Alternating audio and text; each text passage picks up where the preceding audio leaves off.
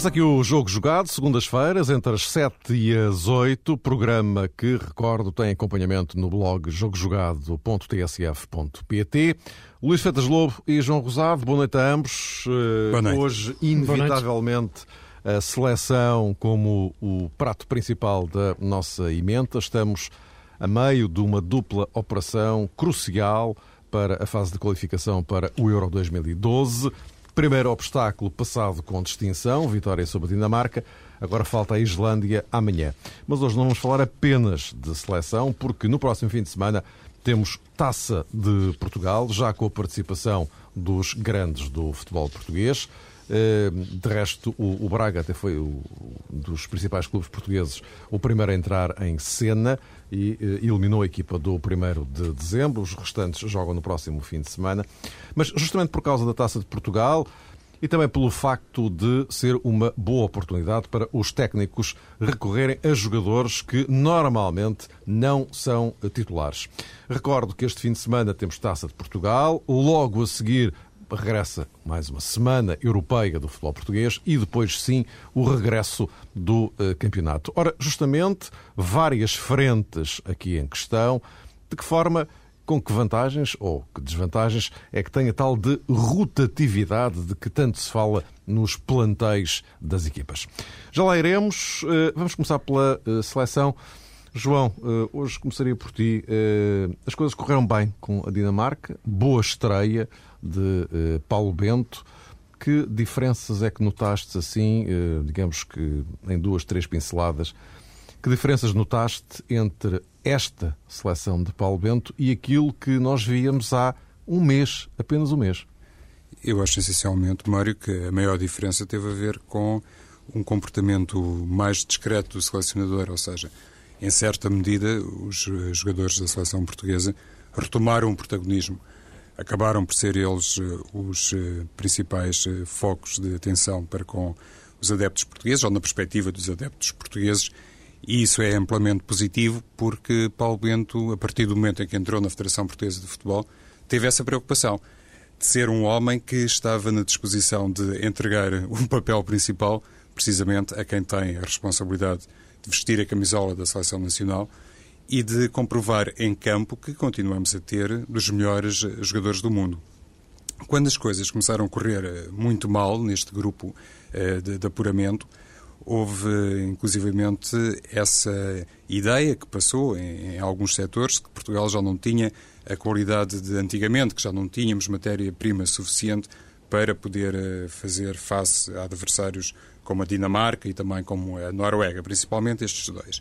Aquilo que se constatou na sexta-feira é que Portugal continua a ter muita gente capaz para evidenciar um futebol de qualidade e, sobretudo, um futebol que é capaz de aproveitar o que de melhor uh, existe em Portugal, as condições uh, específicas uh, do jogador português. E, nesse aspecto, penso que Paulo Bento também está de parabéns, porque teve essa noção de que, fazendo passar uma mensagem simples aproveitando estritamente aquilo que há de melhor e de mais genuíno, considerando o perfil do jogador português, é possível continuar a traçar eh, diferenças positivas perante adversários como a Dinamarca, que não é, reconheça-se, uma equipa acessível, não é uma equipa qualquer.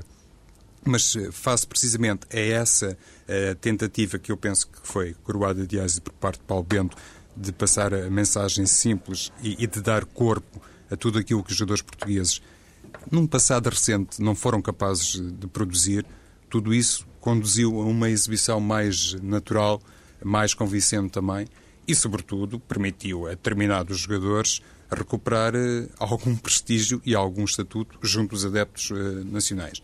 E, nesse sentido, vale a pena colocar aqui eh, como cabeça de cartaz, digamos assim, um jogador como Cristiano Ronaldo, que marcou, deu a marcar e conseguiu também ele próprio evidenciar eh, uma, um comportamento e uma eh, exibição que nos permite pensar que o melhor Cristiano Ronaldo ainda está para chegar, mas de qualquer forma já conseguiu dar uma imagem muito mais próxima uh, daquilo que é, obviamente, correspondente ao seu verdadeiro uh, valor. Por isso, neste sentido, julgo que a exibição de Portugal foi vitoriosa em vários domínios e deixa naturalmente em aberto uma perspectiva de triunfo para o jogo de amanhã frente à Islândia. Vamos falar da, da Islândia. Uh, Luís, uh, dados marcantes desta, chamemos-lhe, mutação da seleção nacional.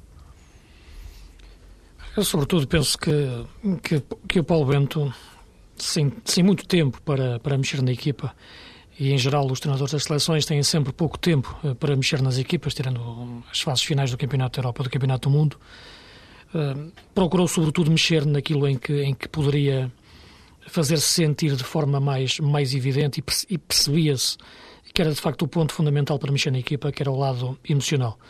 Mexer na equipa enquanto estado de ânimo é, é cada vez mais o, o, ponto onde, a este nível, se faz a diferença a top na, nas seleções.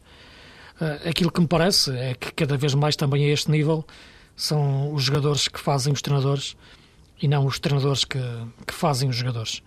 E claramente percebeu-se que nesse, nesse estado de ânimo esteve uma atitude competitiva completamente diferente por parte da, da maioria dos jogadores. Digamos que o grupo estava, estava bacteriologicamente mais puro desta vez, no sentido de, de, se, de, de se pressentir mais a forma como os jogadores olhavam para, uns para os outros e havia uma cumplicidade para procurar um objetivo. Claramente isso não se sentiu nos dois jogos anteriores, não se sentiu por, um, por uma série de razões, por um monte de razões que já dissecamos, já falamos e parece-me que não, não será oportuno nem, nem já caber muito no, no âmbito desportivo é essa análise. Estará a história depois para fazer, mas a verdade é que o Paulo Bento conseguiu perceber tudo isso, furou por entre os pingos da chuva que é, que é a tempestade e a incompetência que, que continua a existir a todos os níveis nas estruturas do nosso futebol, preocupou só com a equipa, não pensou na seleção em termos globais, nem há tempo para pensar nisso, em termos estruturais, federação, seja o que for, pensou apenas na equipa e no estado de ânimo da equipa. E a esse nível trabalhou bem, os jogadores entenderam-no, gostaram do que viram, há um lado mais humano e entenda-se humano aqui na forma mais terrena de tratar o assunto de futebol eh, em tão pouco tempo. Mais do que a ação, foi uma reação dos jogadores àquilo que se tinha passado e, portanto, em campo, isso, isso refletiu-se. Do ponto de vista tático, um upgrade apenas a nível de meio campo, que, que reside, no meu ponto de vista, na entrada de um pivô que sabe jogar, como o Raul Meireles, uh, e a saída de, de, de, um trinco recuperador como o Pep. Não está em causa aqui o valor dos jogadores, está em causa as características dos jogadores. E quando se muda jogadores com características tão diferentes na mesma posição, é evidente que a posição em si adquire dinâmicas completamente diferentes. E Portugal disse, a partir de agora, com o Meireles, ou como, poderá, como poderia ser eventualmente Tiago ou Manuel Fernandes, pensando nos jogadores que também estavam convocados, ou até Miguel Veloso, que estava lesionado, disse que queria jogar de outra forma a partir daquela posição. Como já tinha dito quando jogou Pedro Mendes, no, no, ainda no tempo de Queiroz. E, portanto, dessa forma, Portugal conseguiu eh, colocar-se melhor no campo na saída de bola. E, para além disso, o futebol português tem, tem, na minha opinião, a sorte de dispor de um jogador com uma inteligência tática e, um, e, uma, e uma entrega ao jogo, um, um espírito de sacrifício tático, eh, que muitas vezes até sacrifica o seu próprio talento em termos de organização, que é o João Moutinho. O João Moutinho é um jogador que consegue ler bem o pensamento, quer do médio ofensivo, quer do médio mais defensivo, une bem esses dois, esses dois pontos do jogo e consegue dar-lhe sempre consistência, quer a defender, quer atacar. É um jogador que não será muito criativo, mas é um jogador que sabe sempre onde deve estar para agarrar o jogo. E hoje beneficia de uma coisa que é fundamental, que é conhecer melhor, cada vez melhor os terrenos onde pisa, porque está cada vez mais habituado a jogar naquela posição. A seleção jogou um pouco na forma de jogar do Porto, em termos de estrutura, com o João Moutinho a funcionar como o enganche de transição entre o médio mais defensivo e o médio mais ofensivo. Isto é, Raul Meireles e, e Martins. E eu penso que nunca na, na, sua carreira o João Moutinho tinha feito tantos jogos seguidos uh, na mesma posição. Uh, isto é, jogar ali como, como segundo pivô ou, chamado média transição central, no corredor central, que é onde ele gosta de jogar, seja mais à frente, seja mais atrás. Durante muito tempo ele no Sporting andou, andou às rodas no, no Losango, com o Paulo Bento, e depois também já na, na gestão do, do, Carvalhal também mudou muitas vezes de, de, posição, também mudando de sistema. Agora a jogar sempre no mesmo lugar, como tem acontecido no Porto, e na seleção entrou para a mesma posição, o João Moutinho está cada vez mais jogador do ponto de vista de especialização de grande médio que é E, portanto, penso que estes dois setores, estes dois fatores, o lado emocional e o lado tático, apenas em, em questões específicas, foi fundamental para nascer numa nova equipa uh, dentro do campo. Agora há todo um trabalho para ser feito, agora só voltamos a jogar em junho, é tempo a pensar no nosso futebol e naquilo que é o chamado jogador de elite, que pode formar a seleção e ser selecionável e pressentirmos que pode ser selecionável.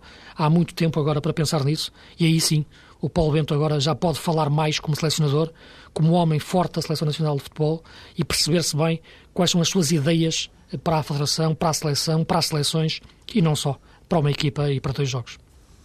A questão do Raul Meireles na posição 6 eh, tem a ver basicamente com duas coisas na minha perspectiva. Em primeiro lugar, eh, Paulo Bento, enquanto praticante, era o chamado trinco, era o médio defensivo e não era um jogador, se quisermos a imagem de Pep, tinha um perfil diferente, mais próximo de Raul Meireles, era também um jogador que tratava bem a bola e gostava de sair, conforme o Luís sublinhou. Se calhar isso também influenciou a sua decisão de entregar aquele lugar especificamente a Raul Meireles, que pode jogar em, em vários lugares. É também um jogador relativamente polivalente, sobretudo na seleção portuguesa. E lá está, mesmo sem estar num grande momento de forma, sem ter feito um arranque 2010-2011 estrondoso, Raul Meireles é claramente um jogador de seleção e até é dos médios com maior poder de concretização. E Paulo Bento nisso também revelou inteligência, ou seja, não abdicou daqueles jogadores que normalmente uh, designamos assim, jogador de seleção. Uh, Helder Postiga, por exemplo, é um caso desses, como Nuno Gomes no passado também acabava muitas vezes por ser rotulado e bem, como um jogador com camisola de Portugal, tinha uma rentabilidade uh, extraordinária, face sobretudo a determinados períodos uh, de, de, comportamento no, no, clube. E com, com, esta, com esta colocação de Meireles à frente da defesa, Paulo Bento também quis dizer outra coisa na minha perspectiva. É que o jogo quis dizer uma coisa que toda a gente sabia, mas ele quis uh, afirmar, enquanto treinador, que estava na disposição de aceitar esse desafio, que era fundamental ganhar. Não se podia pensar uh, num comportamento mais expectante da seleção portuguesa, não se podia fazer uh, contas ou ter ali, digamos que um rendimento, se calhar, paralelo àquilo que a Dinamarca evidenciou, à espera que o relógio andasse e eventualmente qualquer coisa acontecesse no jogo não sabia perfeitamente Paulo Bento que mesmo com laterais muito ofensivos, como João Pereira e como Fábio Coentrão, eh, não seria aconselhável ter um médio eh, de grande cobertura, como Pep, um jogador mais eh, defensivo. Era interessante e era fundamental ter ali Raul Meireles, inclusivamente perspectivando aquilo de poder Raul Meireles apresentar-se numa fase de definição e ser ele próprio um concretizador. Já agora, se me permites, Mário, o Luís também focou outro aspecto muito interessante que tem a ver com o comportamento eh, dos jogadores e, sobretudo, a tal diferença face a um passado recente. E, de facto, isto leva-nos, se calhar, a refletir um bocadinho melhor sobre, hum, digamos que, o, o autor ou os autores do despedimento de Carlos Queiroz. Quem é que verdadeiramente contribuiu de maneira decisiva para o despedimento de Carlos Queiroz? se calhar o balneário da seleção portuguesa nisso tem muita responsabilidade e, neste caso, acho que até podemos apresentar como comprovativo, de facto, o jogo de sexta-feira. Luís, o que é que te parece? Parece-me cada vez mais que, como referi naquela frase que disse ao princípio, cada vez mais são os jogadores que fazem os treinadores e não os treinadores que fazem, que fazem os jogadores, sobretudo a este nível. Estamos a falar a um nível, a um nível top, em que não há muito que, que um treinador vai ensinar a um jogador do ponto de vista hum, tático e do ponto de vista técnico. Terá as suas ideias, como é evidente, para, para, para a colocação e para o posicionamento no terreno, isso é lógico, e os jogadores sentem-se melhor num, num, local ou noutro, mas isso são, são questões, como é evidente, que fazem parte do futebol. Agora, outra coisa é pressentir-se uh, que, que, existe, de facto, uma, uma, uma comunicação, que existe uma sintonia de pensamento entre os jogadores e o treinador. Aquela sensação de o jogador estar em campo, o treinador estar no banco e no momento em que, em que há um cruzar de olhares, se percebe que o treinador, que o jogador vai ajudar o treinador e que o treinador lhe está a pedir ajuda em, para colocar em prática o, o, seu plano, que naquela altura já foge, como é evidente, ao seu controle. Os jogos, quando começam, passam a ser do, dos jogadores. Já não são dos treinadores. Os treinadores podem definir o posicionamento do jogador em campo, mas depois o jogador é que vai decidir qual é o momento em que finta, qual é o momento em que passa, qual é o momento em que remata, qual é o momento em que arranca, remata. E, portanto, eu parece-me que a seleção, de facto, uh, estava completamente deformada a esse nível do ponto de vista mental, por um conjunto de razões que, que, que repita, penso que não vale a pena voltarmos a, a, a repisar. Agora, é verdade que, que Portugal perdeu uh, na, nos dois jogos que disputou cinco pontos e esses cinco pontos têm responsáveis claros, na minha opinião. Uh, Portugal agora para ser apurado precisa em princípio de ganhar os jogos todos uh, ou, ou pelo menos esperar que a Dinamarca e a Noruega percam pontos entre si. Eles vão jogar entre si em março.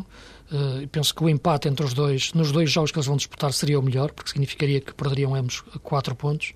E depois, o último jogo da fase de qualificação é um Dinamarca-Portugal.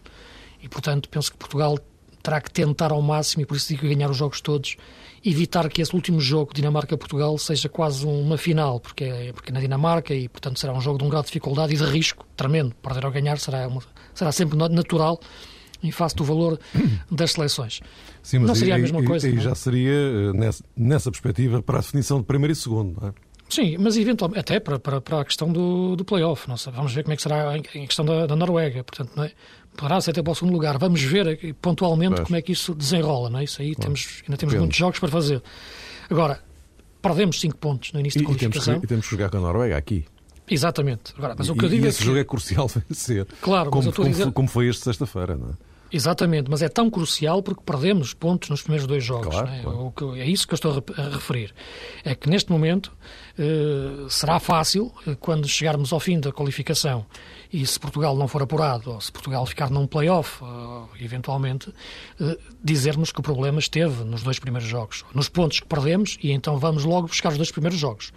E, e então aí é preciso recordar tudo o que se passou nesses dois primeiros jogos e porque é que perdemos esses, esses, esses, dois, esses, dois, esses dois. Não os perdemos, porque empatamos um e perdemos outro, mas porque é que perdemos esses cinco, esses pontos. cinco pontos, que são muito importantes. E aí, como é evidente, há um conjunto de pessoas que não podem enfiar a, a cabeça na areia e apontarem o um nome para uma pessoa que já cá não está. Portanto, e essa questão é que me parece ser, ser, ser, importante também focar em relação àquilo que eu te disse, que é o estado de espírito, o estado de ânimo que agora está em torno da seleção que parece que, que ficou tudo resolvido, mas há de facto eh, muito, muito por resolver.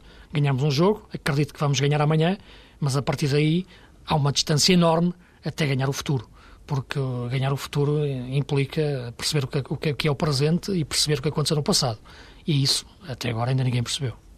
O João, estou a acrescentar aqui? Sobretudo nesta questão que tem a ver com, com a diferença de comportamento dos jogadores portugueses, há uma coisa que não deve eh, ser eh, vista da maneira tradicional. No futebol, quando acontece uma mudança de treinador, eh, nomeadamente nos clubes, eh, normalmente configuramos isto em torno da chamada chicotada psicológica. E depois, no primeiro jogo pós-mudança, eh, a maior parte dos jogadores, a maior parte das equipas, evidenciam, é verdade, um grau de resposta do ponto de vista anímico diferente para melhor. Mas isso é nos clubes e, se calhar, com equipas medianas e, em alguns casos, mesmo com equipas grandes. No que toca a uma seleção portuguesa, ou no que toca a uma seleção, neste caso, no que toca à seleção portuguesa, olhando para a categoria, a experiência e também para o estatuto internacional de alguns jogadores, penso que não é possível ler as coisas desta forma. Aqui não estamos perante um caso da chamada chicotada psicológica e dos efeitos uh, normais e habituais nessas circunstâncias. Eu não consigo, digamos que, assimilar as coisas nesse sentido. Portanto, alguma coisa uh, mais profunda se passou. Claro. Verdade, Luís. Algo, é, exatamente, é algo teve a ver com, com esta súbita, entre aspas, uh, mudança de comportamento dos jogadores nacionais. Porque também não nos podemos esquecer que antes de entrar Luís Filipe Scolari em funções, enfim, outros nomes, ou outro nome seria apontado para a seleção portuguesa, ou foi apontado para a seleção portuguesa, e em 2002 houve até uma conferência de imprensa na Escandinávia em que os jogadores portugueses quase que vetaram publicamente uma determinada personalidade e abriram portas ao ingresso de Luís Filipe Scolari. Este poder dos jogadores nacionais existe. Às vezes pensa-se que não é assim tão forte como isso, não é tão significativo e não tem tanta influência, mas lá que tem influência, tem. E se olharmos bem para as substituições que fez Paulo Bento no jogo de sexta-feira, dir-se-á, e penso com razão, que foram substituições eh, naturais, normais. Antes do jogo, se calhar qualquer observador, qualquer adepto até, podia desenhar aquelas substituições. A saída do ponta de lança, a saída de um extremo para entrar outro, a saída do médio mais ou menos de transição para entrar outro. Sim, mas porque as coisas também estavam a correr bem. As coisas estavam a correr bem, Mário, mas quer dizer, aquilo, houve um plano... Foi, foi by the book porque o jogo também estava a decorrer by the book. É? Certo, mas houve um plano B que foi de fácil aplicação precisamente porque o comportamento dos jogadores também já foi, eh, digamos que, já, já, já atingiu um nível perto do normal do jogador português. Meus caros, perdão, estou um pouco rouco, como devem ter percebido, mas eh, enfim, isto quando vem a chuva, a mim isto acontece com alguma frequência. Adiante.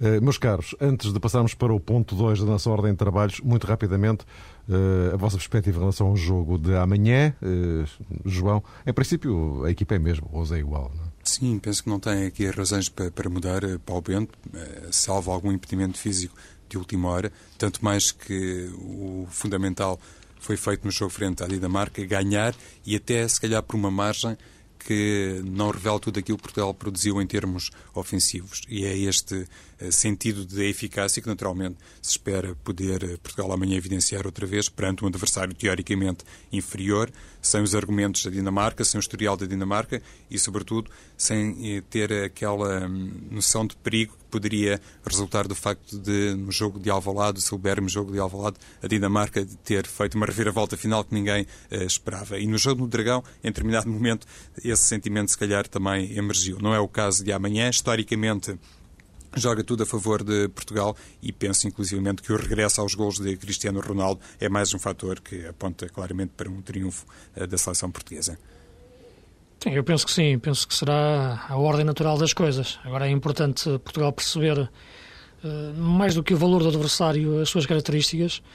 É uma equipa essencialmente física e que vai procurar, como é evidente, um jogo essencialmente físico e isso são, são territórios de batalha futebolística que nós não estamos muito, muito habituados e não nos sentimos bem.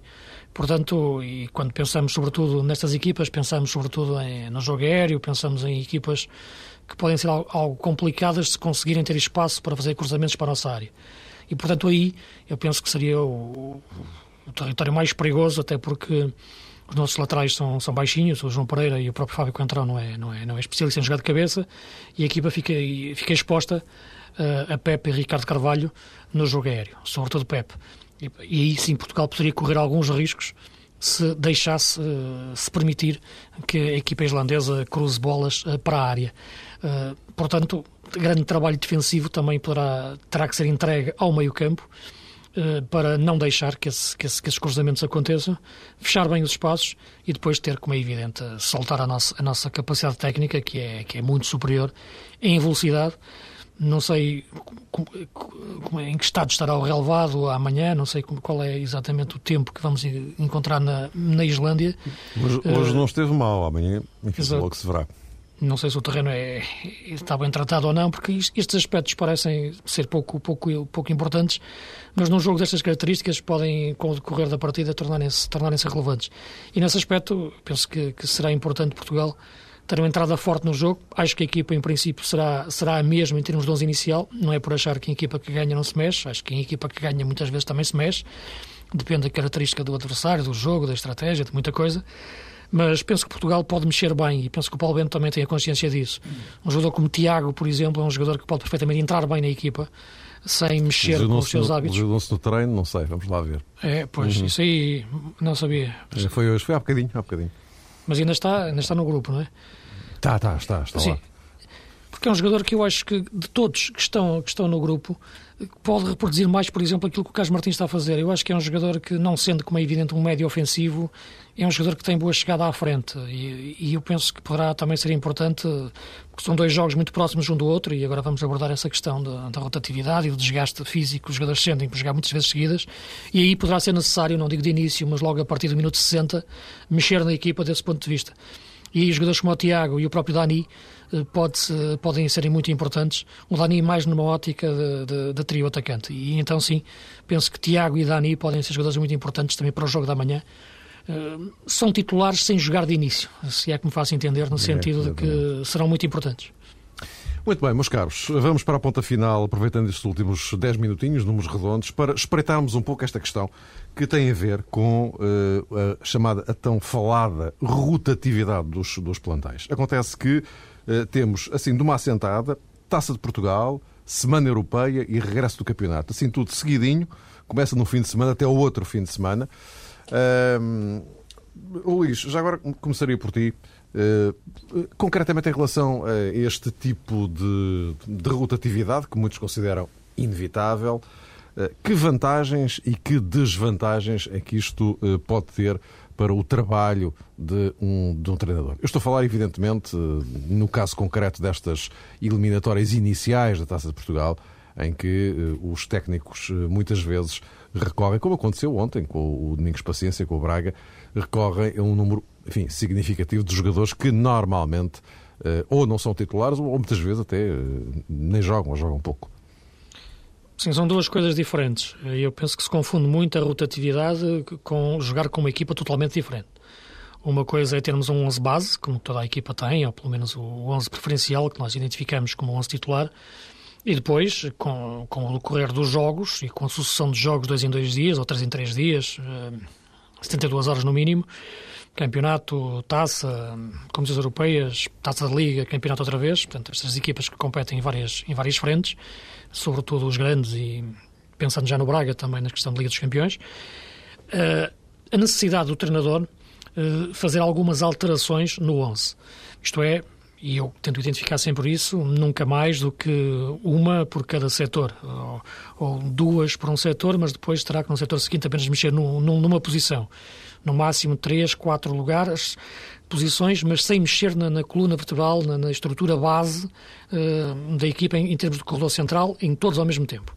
Isto é, mudar a defesa central, o médio-centro e o ponta de lança, tudo ao mesmo tempo, a equipa reflete, a equipa abana.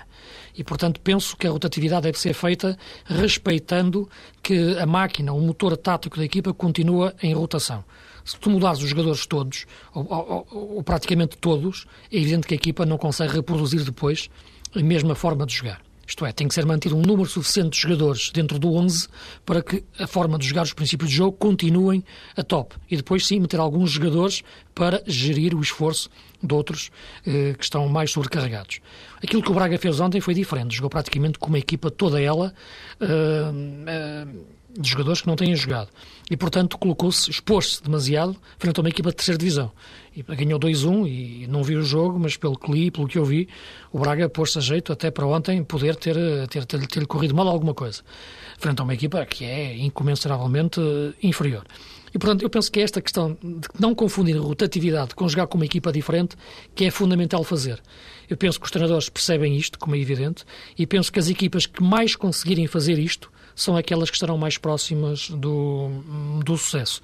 Uh, já aconteceu bem isso no futebol português, já aconteceu uh, os treinadores não o conseguirem fazer, mas penso que é o grande desafio que se coloca neste momento ao Braga, ao Benfica e, e também ao Porto, embora em menor escala, porque a Liga Europeia não tem as mesmas exigências competitivas da Liga dos Campeões, nem coisa que se pareça, mas parece-me que tanto Jesus como André Vilas Boas, como Paulo Sérgio, como o Domingos, têm que ter esta, esta, esta, esta, esta questão muito presente, que uma coisa é jogar eh, com uma equipa diferente, outra coisa é mexer em duas, três peças da equipa e permitir que a máquina continue em andamento. Se assim não acontecer, eh, a facilidade com que a equipa possa ser eliminada numa competição é, é muito maior. Eu pôr-se jeito. Diz João. Exato. É, é um bocado isso que, que o Luís disse, ou seja, a rotatividade em Portugal é, é uma coisa diferente, tem um significado distinto comparativamente àquilo que se passa noutros países europeus, nomeadamente os macrocampeonatos, porque o, o fundamental nestas coisas é ter eh, um, sistema bem definido, ter os seis princípios de jogo suficientemente arquitetados para que depois, independentemente dos nomes, as equipas possam produzir um futebol minimamente parecido, independentemente das circunstâncias se olharmos assim para a escala internacional, provavelmente o Barcelona aparece como o exemplo maior, é o expoente máximo. É, pode jogar o Manuel Joaquim ou o Pedro, que aquilo funciona basicamente da mesma forma. Em Portugal é muito difícil ter esta noção, por isso o Luís, eh, imagino eu, salientava esse aspecto de que não vale a pena ter, eh, digamos que essa expectativa e colocar a fasquia tão alta de pensar que mudando radicalmente um 11, que depois o comportamento, mesmo de equipas eh, muito grandes no plano nacional, como é o caso de Braga, Benfica, Porto e Sporting, são capazes de produzir a mesma coisa. Não são. E julgo até que os treinadores, quando, também por uma questão económica, vale a verdade, eh, fazem formação dos plantéis, não têm essa ambição de construir um plantel para três ou quatro frentes. Eles basicamente centram-se num objetivo uh, mais real. E, e tudo vai sempre sendo condicionado em função desse objetivo. A Taça de Portugal, ou a Taça da Liga, ou até mesmo uma competição internacional, acaba por entrar provavelmente num segundo plano e quando se faz a escolha de determinados jogadores para alguns jogos da Taça de Portugal ou da Taça da Liga, tudo isso obedece a um único critério, penso eu, que é defender a competição que verdadeiramente interessa, o comportamento da equipa na, na competição uh, maior. Por isso, há alguns jogadores que sofrem imenso com, com este, digamos que, atestado de rotatividade. E o caso do guarda-redes é provavelmente o caso mais flagrante.